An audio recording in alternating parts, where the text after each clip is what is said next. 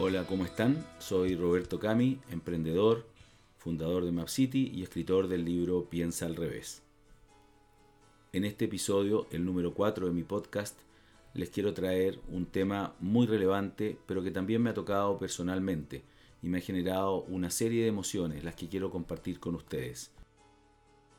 El episodio titulado Mis heridas de guerra habla de lo que son estas heridas que representan metafóricamente el paso de una persona por una situación dura, a veces difícil e incluso estresante, y a la cual esta persona se pudo sobreponer para salir, por ejemplo, con vida, a pesar de las dificultades con las que se encontró en el camino. Estas son marcas que no se borran con el tiempo, muy por el contrario, están ahí, están ahí para recordarnos esos momentos difíciles, las emociones que se sintieron y las decisiones que se tomaron para avanzar o cambiar el destino de los hechos. Y esas mismas decisiones son las que con la perspectiva del tiempo se convierten en aprendizajes sólidos de vida, los que comúnmente llamamos experiencia.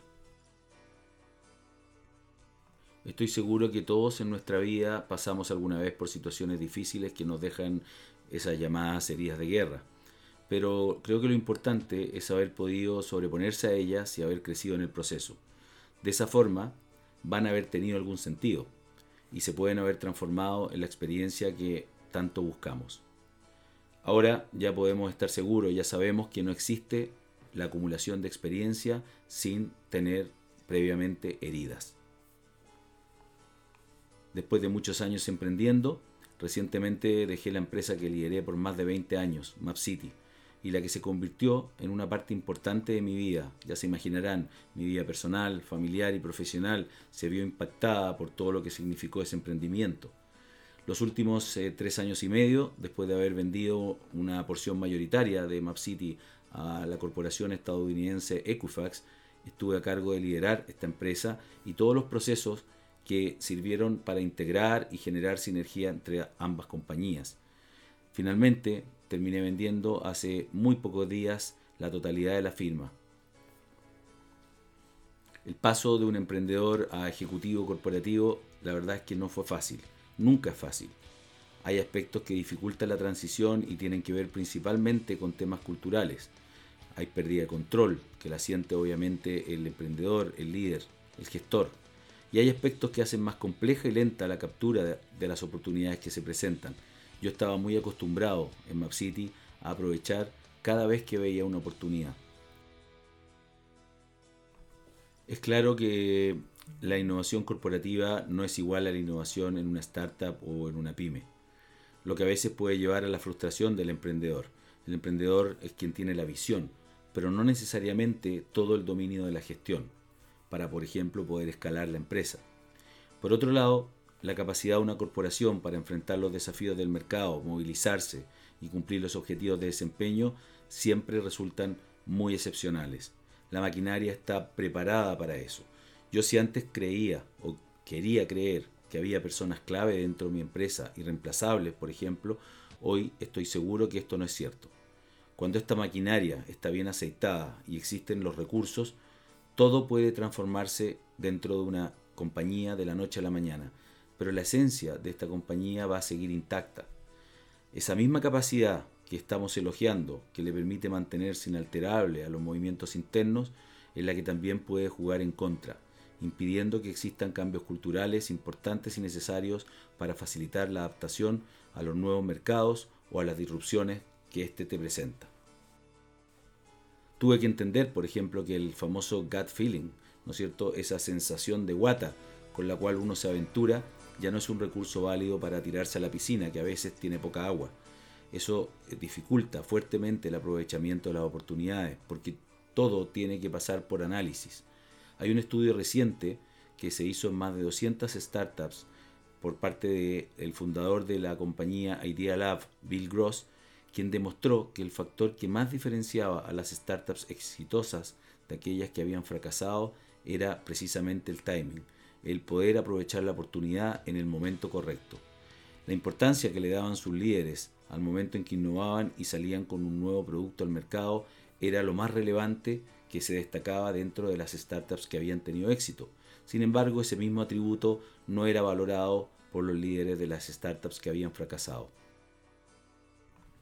Por eso es tan importante la delgada línea que existe entre el análisis y la parálisis, a la que muchas compañías se ven enfrentadas porque se encuentran muy cómodamente instaladas desarrollando su core business y dejan de innovar. Estar permanentemente exigido es algo que en realidad no me incomoda. Por el contrario, estoy seguro que es algo que me agrada y me gusta mucho sentir. Eso sí, también necesito sentir que estoy haciendo algo relevante para el negocio y con aporte de valor para que sienta que ese esfuerzo vale la pena. Mi paso por una corporación, la verdad es que tuvo de ambos sabores. No siempre me sentí lo útil que quería, no siempre me sentí que mi aporte estaba cercano a mi potencial, e imagino que a muchos les ha pasado. Pero sin embargo, en todo momento sí me sentí exigido, muchas veces en aspectos a los que no estaba habituado o que no eran parte de mi expertise, lo que me obligó a estudiar y a exigirme aún más. De esta forma pude aprender y pude cumplir con las expectativas tanto personales como las del resto del equipo. Frecuentemente escuchamos que el aprendizaje se genera cuando nos salimos de la zona de confort. Esto es muy real. No ha podido ser más cierto en mi caso en particular. Las zonas de confort claramente son distintas para cada persona, y estas dependen de lo mejor que sabemos hacer y dónde somos particularmente buenos. Para mí, antes de la vida corporativa, mi zona de confort era estar en una especie de riesgo permanente, con desafíos de supervivencia a lo mejor, pero con un propósito claro, un norte al cual yo quería navegar. Y no se trataba de dinero, que quede claro, se trataba de lograr objetivos de impacto que afectaran de verdad a las personas y mi entorno, más allá de los resultados financieros de corto plazo.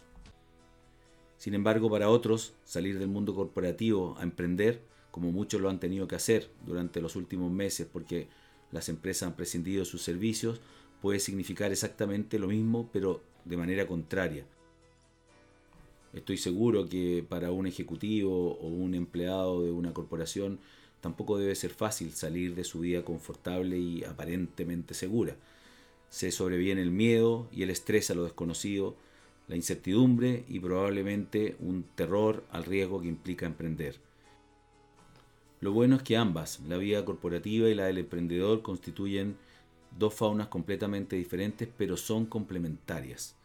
Ahí las habilidades y las capacidades o las llamadas skills necesarias para navegar en cada una de ellas son totalmente distintas, pero la mayoría de las veces opuestas. Por lo tanto, la buena noticia es que de ambas habilidades necesita el mundo. Aquí no hay buenos y malos. Somos todos absolutamente necesarios para construir un mundo mejor. No sería justo terminar este episodio sin antes agradecer a todas las personas que me ayudaron a transitar por esta última etapa. Si no fuera por ella, no sería ambidiestro, como me gusta llamarle al conocimiento adquirido del mundo corporativo en contraste con el mundo del emprendedor. Fue sin duda de un tremendo aprendizaje en donde conocí además a grandes personas y amigos. Es cierto, me dejó heridas de guerra, pero hoy puedo lucirlas con orgullo. Gracias a todos los que hicieron posible y me ayudaron en este camino y gracias a Equifax y mucho éxito con Map City.